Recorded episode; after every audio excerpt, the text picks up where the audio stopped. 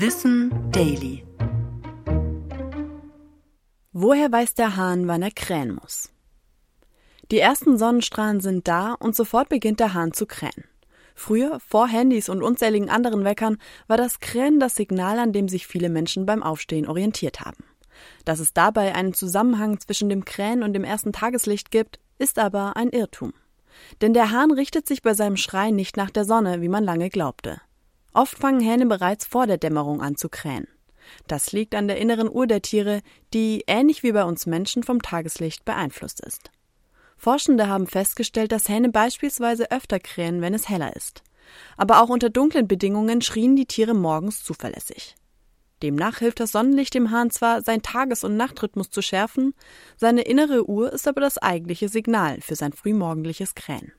Das Schreien selbst nutzt der Hahn, um sein Revier zu markieren und seine Stärke zu präsentieren.